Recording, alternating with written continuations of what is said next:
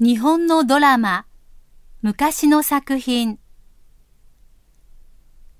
日本のドラマは今では多くのものが外国に輸入されて多くの人に見られています。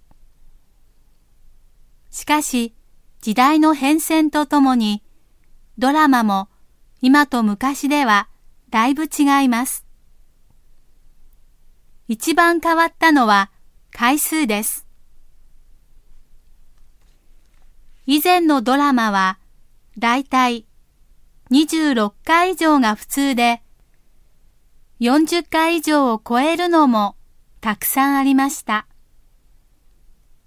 これは以前はビデオなどが普及しておらず DVD もなかったのでドラマ全話を漏れなく見る人が少なかったからです。きな番組でも、ある時は仕事で、また、ある時は別の用事で、と見られない回が必ず出ます。ビデオや DVD ボックスのなかった時代には、見逃した回はもう二度と見られることはありません。だから、話の進行が遅く、類似した内容の回がたくさんあったからです。